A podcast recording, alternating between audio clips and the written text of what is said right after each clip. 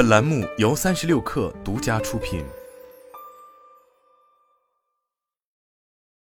本文来自最前线。在日前举行的二零二三二四财年联想中国区誓师大会上，联想集团执行副总裁兼中国区总裁刘军透露，经过六年转型，联想中国方案服务业务六年复合增长率达到百分之三十七点一，尤其是近三年来规模猛增了百分之一百四十。此外，上个财年前三季度，方案服务业务占中国区整体营收超过百分之十，顺利闯入除运营商外的中国 IT 服务前三。据介绍，在联想中国开启的三秒转型中，方案服务与智能设备、智能基础设施 SI 统称为三秒。目前，联想中国区已构建了面向企业用户的三秒全站产品方案与服务，包括商用 IoT 等智能边缘设备、服务器、存储器、软件定义、智能运维服务，以及 xCloud 混合云、ESG 低碳园区、多情云桌面、魔方智慧客服等多个关键性通用解决方案，并实现规模化复制。今年开年，联想方案服务全新广告携十七家行业头部企业亮相全国各大机场，